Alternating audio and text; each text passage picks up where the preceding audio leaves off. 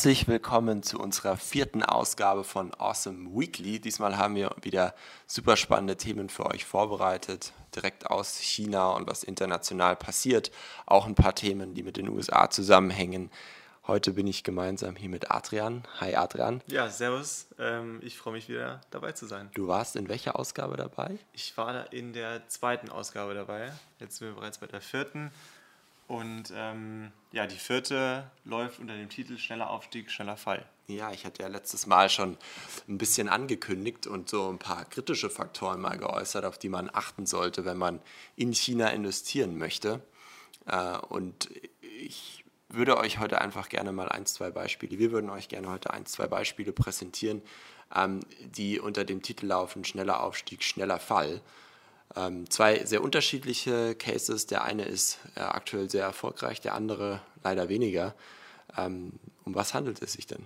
Wir fangen mit äh, Huya an. Huya ist eine chinesische Livestreaming-Plattform, wurde 2016 gegründet, hat bereits 2018, also zwei Jahre später, ein IPO hingelegt, was wirklich beachtlich ist äh, in, der, in, der Zeit, so, äh, in der heutigen Zeit.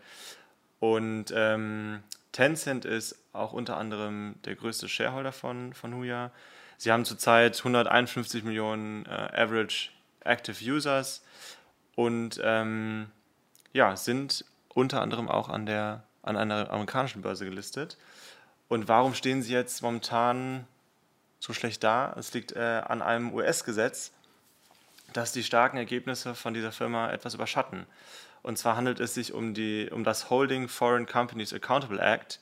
Ähm, so wird diese neue Regelung genannt. Und sie sieht vor, dass eben US-börsennotierte Unternehmen aus China zukünftig auch eine unabhängige Wirtschaftsprüfung nachweisen müssen. Finde ich ganz schön krass.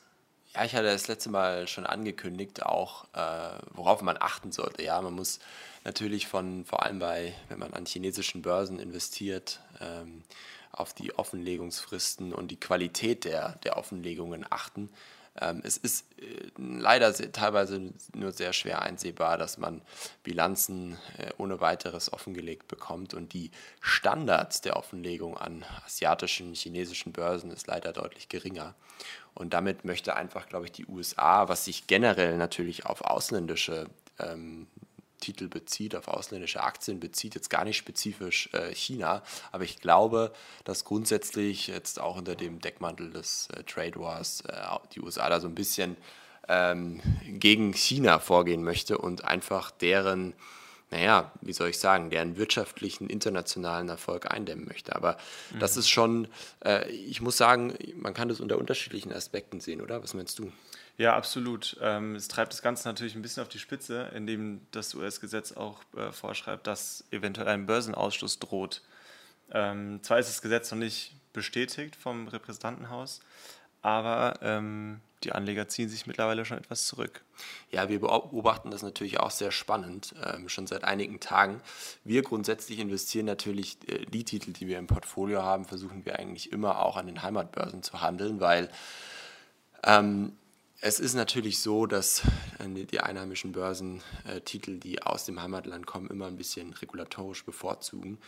Und ähm, man kann zwar als ausländischer Investor nur eingeschränkt an den chinesischen Börsen handeln, aber es gibt Wege, äh, wie man das tun kann.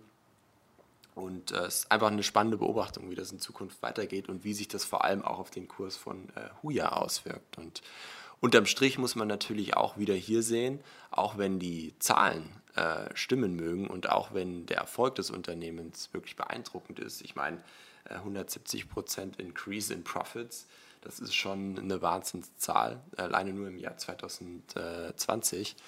Ähm, aber auch international politische Risiken spielen da einfach eine enorme Rolle äh, bei chinesischen Titeln. Und da sagen wir auch immer jedem Anleger, das muss man immer, immer mit beachten.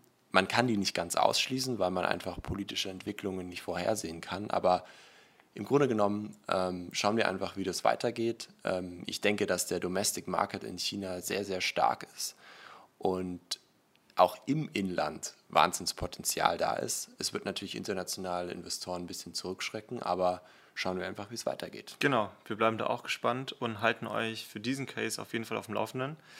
Schauen wir uns aber den nächsten Case mal an. Ja, das hat ganz schöne Schlagzeilen gemacht. Richtig.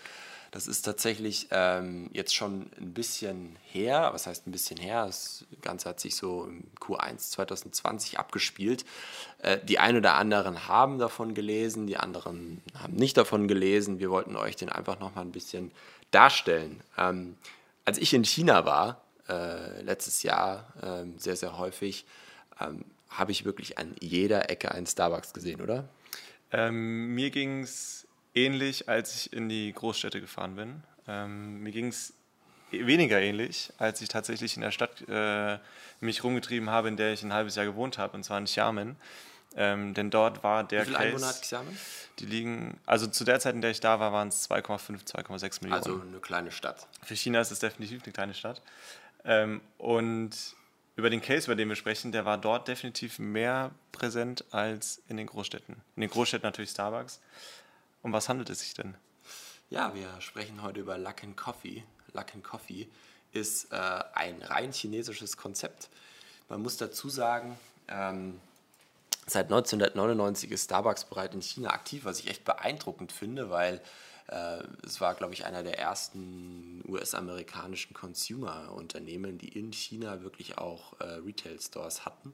Und ähm, Starbucks hatte natürlich jetzt sehr, sehr, sehr lange Zeit, sich in den Markt auszubreiten, äh, um genauer gesagt fast 20 Jahre, um wirklich auch ein beeindruckendes Filialnetz aufzubauen. 3700 Standorte. Ich war schwer beeindruckt, als ich auch in Shanghai im größten... In China, wohlbemerkt. In Nicht China weltweit. Nur. Ja, Entschuldigung. Genau. Ja, in, in China.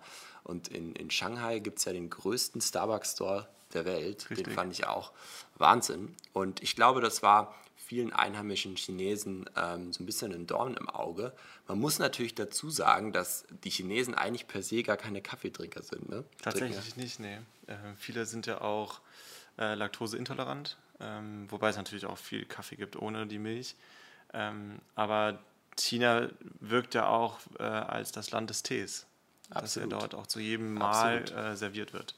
Ja, für mich als Kaffeeliebhaber, ich habe natürlich immer versucht, äh, nach einem guten Kaffee Ausschau zu halten und da blieb mir natürlich immer nur der Weg zum, zu Starbucks. Aber mir sind dann natürlich auch die extrem ähm, vielen Filialen von Luckin Coffee äh, aufgefallen, die extrem im US-amerikanischen Stil sind, oder? Also die sind ja kaum. Absolut, ja. Die sind wirklich sehr, sehr schick gemacht. Ja. Ähm, aber um ein bisschen mehr darüber zu verlieren, was macht denn Luckin Coffee und was macht die so besonders?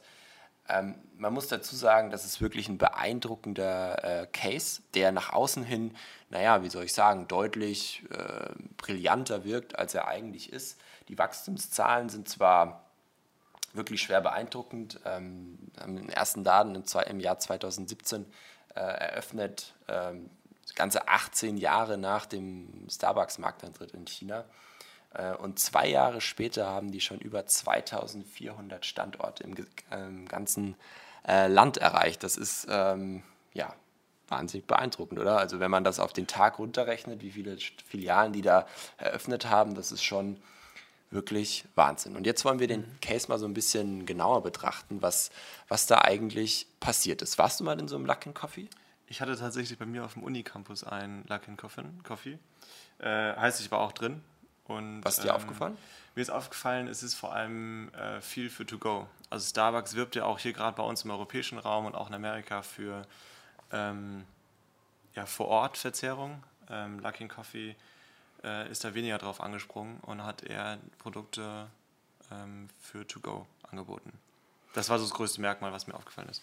Ja, ich glaube, ähm, der, der Gründer von, von Luckin Coffee, der hat sich äh, sehr stark damit beschäftigt, wie kann man denn konkret, ich meine, das ist ja wie jeden Business Case, den man direkt targetieren möchte, wie kann man diesen Case konkret ähm, angehen, wie kann man diesen äh, Case vom Markt verdrängen? Wie kann man Starbucks vom Markt verdrängen?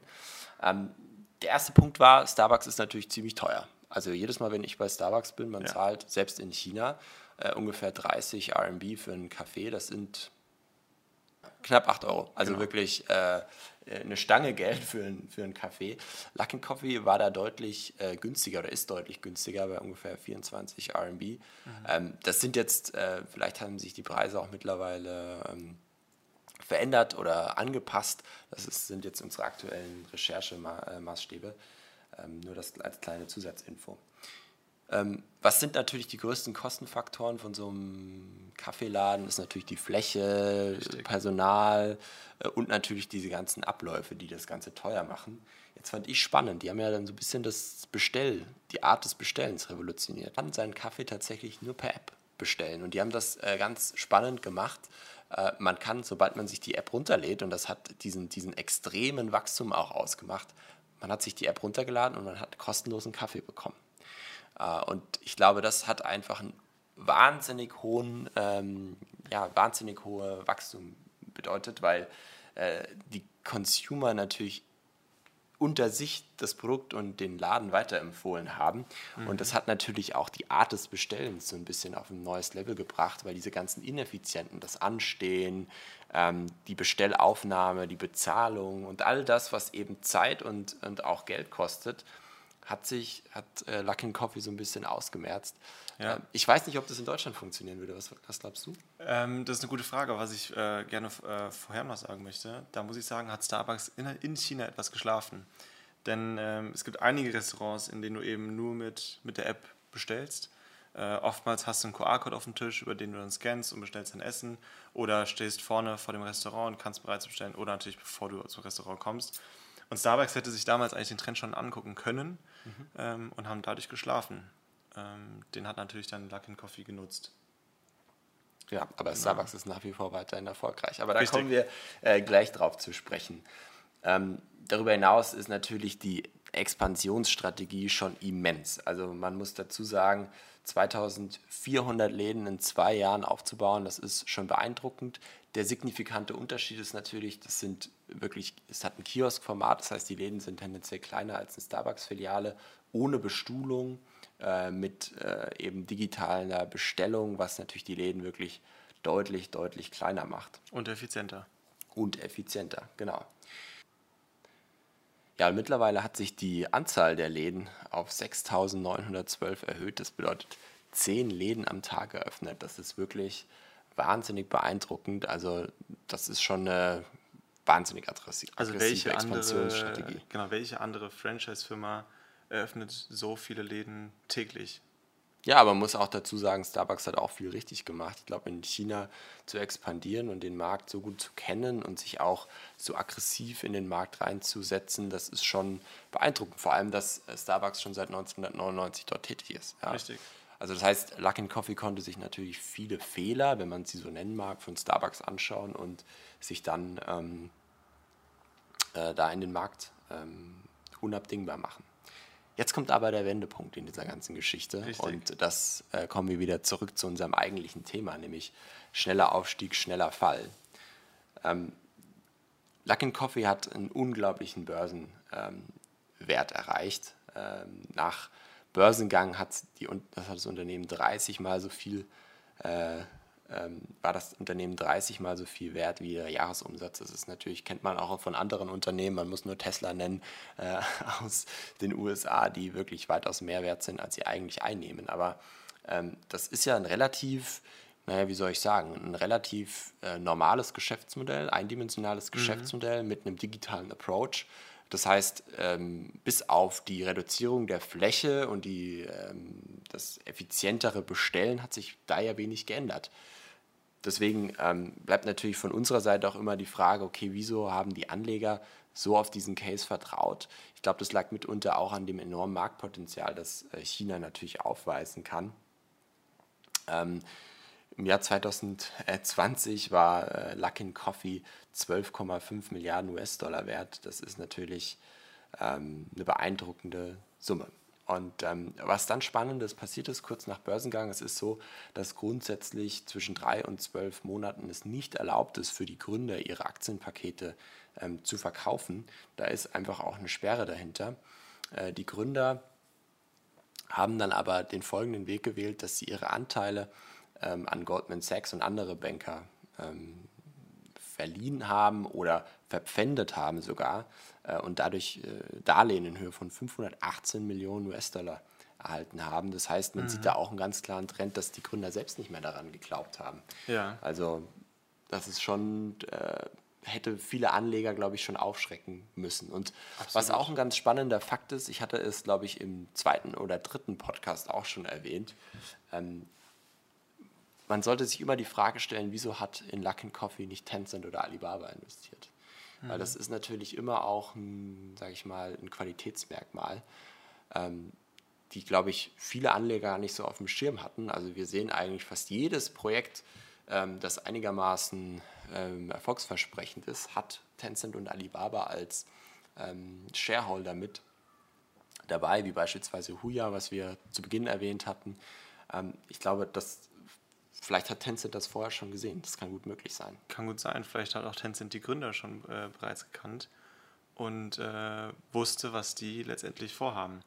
Denn ähm, auch innerhalb von acht Monaten nach der Notierung an der Nasdaq hat sich das Geschäftsmodell aufgelöst. Ähm, denn am 2. April diesen Jahres gab Luckin bekannt, dass fast die Hälfte der Einnahmen, die es in den letzten drei Quartalen des vergangenen Jahres gemeldet hatte, das waren circa äh, 2,2 Milliarden RMB, in Wirklichkeit eher aus der Luft gegriffen waren, als dass sie aus dem Verkauf ähm, des Kaffees standen.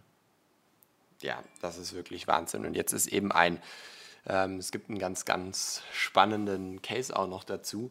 Und zwar hat ein anonymer 89-seitiger Bericht ähm, dargestellt ähm, von einer renommierten Unternehmensberatung, dass die Zahlen einfach gefälscht sind, dass ganz viele Zahlen, Umsatzzahlen, die äh, Luckin Coffee da ähm, veröffentlicht hat, dass die überhaupt nicht äh, stimmen. Die haben, äh, diese Unternehmensberatung hat einfach paar tausend Studenten in diese Läden reingeschickt, um einfach mal zu überprüfen, was verkauft denn Luckin Coffee da überhaupt? Kann das denn mhm. hochgerechnet äh, überhaupt stimmen? Und als dieser Bericht veröffentlicht wurde, ähm, fiel die Aktie um fast 30 Prozent. Krass. Und äh, das war innerhalb von kürzester Zeit. Das ist natürlich ein extremes Warnsignal nach so einem äh, Aufstieg, der wahnsinnig radikal war und wahrscheinlich auch so ein bisschen unnatürlich ähm, zu so einem tiefen Fall. Und Anfang April verlor die Aktie dann über 80 Prozent ihres Wertes und ist ähm, seit Januar bis heute um über 90 Prozent gefallen und man kann sie gar nicht gerade mehr handeln. Sie ist suspendiert vom Handel, richtig? Ja, das mhm. äh, stimmt. Ähm, deswegen, man muss natürlich immer auch darauf achten und das äh, jetzt unterm Strich gesagt, solche Cases kann man natürlich oder solche Fälle, die eintreten können, kann man natürlich aus einer objektiven Brille heraus immer sehr schwer vorhersehen. Ja, vor allem politische Risiken, die wir oben ein ähm, genannt haben. Aber man sollte jeden Titel, den man sich in China anschaut, sehr, sehr, sehr kritisch begutachten und sich wirklich überlegen, ähm, macht dieses Geschäftsmodell natürlich auf der einen Seite Sinn? Ist das wirklich erprobt genug? Hat das Unternehmen nach so kurzer Erfahrung, ich meine, das ist im Jahr 2018 nach zwei Jahren nur an die Börse gegangen und dann schon zwei Jahre später schon so eine enorme Bewertung. Das äh, sollte natürlich immer so ein paar Fragen aufwerfen. Und ähm, daneben ist es auch so, äh, in China gibt es tatsächlich gar nicht so viele Kaffeetrinker. Also ähm, China ist, was das betrifft, eigentlich noch ein relativ kleiner Markt. Mhm. Die Chinesen fangen zwar immer mehr an, Kaffee auch zu lieben. Äh, man merkt es immer mehr, manche trinken Kaffee, manche trinken keinen äh, Kaffee, aber es ist tatsächlich noch gar nicht so ähm, publik. Und äh, wenn man natürlich auf einen Rising Market setzen möchte, dann äh, sollte man sich auch Consumer Trends anschauen. Ich glaube, viele Chinesen trinken auch gerne, äh, wie Westerners, trinken gerne Kaffee und alle weiteren Softdrinks. Ähm, aber auch hier ist es so, das ist noch nicht geproved, wie das im Markt vor allem weitergeht mit dem Konsumverhalten. Ähm, und die Sache mit ähm, Bilanz- und Umsatzfälschungen, ähm, man kann das relativ leicht absehen, indem man sich Bilanzen einfach mal genauer anschaut und sich überlegt, ähm, kann das so überhaupt funktionieren? Macht das Sinn? Passen die Zahlen zusammen? Passen die Prognosen zusammen? Ähm, sofern natürlich alles ordentlich offengelegt ist. Äh, aber wie gesagt, der Case beschreibt sehr, sehr gut, ähm, wie, wie stark man einfach dort auch aufpassen muss, wenn man dort Geld investieren möchte und so weiter. Genau. Haben wir was vergessen? Wir sind soweit durch. Ähm, wir haben ja gesagt, wir stellen euch zwei Cases vor von einem schnellen Aufstieg und einem schnellen Fall in China. Ähm, wir packen euch äh, alle möglichen Quellen, die wir haben, in die Show Notes drunter. Ähm, wenn ihr Fragen habt zu Luck and Coffee, zu Huya, zu anderen Empfehlungen von uns, äh, wenn ihr mehr über unseren Aktienfonds erfahren wollt äh, oder was auch intern bei Awesome so passiert, mit was wir uns täglich beschäftigen, dann stellt uns die Fragen gerne äh, über alle möglichen Kanäle, über awesome.cc, über unsere Website und ihr könnt den Podcast auch weiterhin auf den genannten Kanälen euch anhören. Hat uns auf jeden Fall sehr gefreut. Solltet ihr noch äh, äh, Zuhören das äh, eingeschaltet habt. Es freut uns sehr. Ähm, haben wir sonst noch Punkte offen? Ich denke nicht, oder? Ich denke auch nicht. Dann Hat Spaß gemacht. Euch, ja, dann wünschen wir euch einen schönen Tag oder einen schönen Abend, je nachdem, wann ihr das anhört. Und wir hören uns dann nächste Woche wieder. Bis bald. Vielen Dank. Ciao.